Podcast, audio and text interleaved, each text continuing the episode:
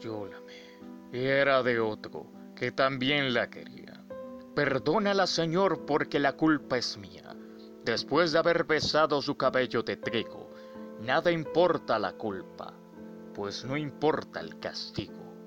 Fue un pecado quererla, Señor, y sin embargo, mis labios están dulces por ese amor amargo. Ella fue como un agua callada que corría. Si es culpa tener sed, toda la culpa es mía. Perdónala, Señor. Tú que le diste a ella su frescura de lluvia y su esplendor de estrella. Su alma era transparente como un vaso vacío. Yo lo llené de amor. Todo el pecado es mío. Pero ¿cómo no amarla si tú hiciste que fuera turbadora y fragante como la primavera? ¿Cómo no haberla amado si era como el rocío sobre la hierba seca y ávida del estío? Traté de rechazarla, Señor, inútilmente, como un surco que intenta rechazar la simiente.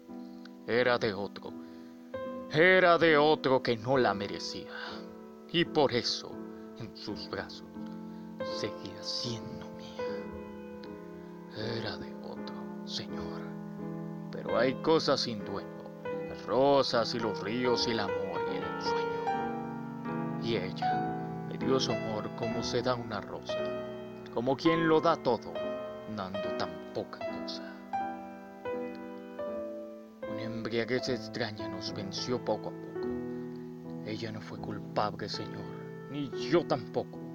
La culpa es toda tuya, porque la hiciste bella y me diste los ojos para mirarla a ella. Si nuestra culpa es tuya, sí, es una culpa amar si es culpa de un río cuando corre hacia el mar. Es tan bella, Señor, y es tan suave y tan clara, que sería pecado mayor si no la amara.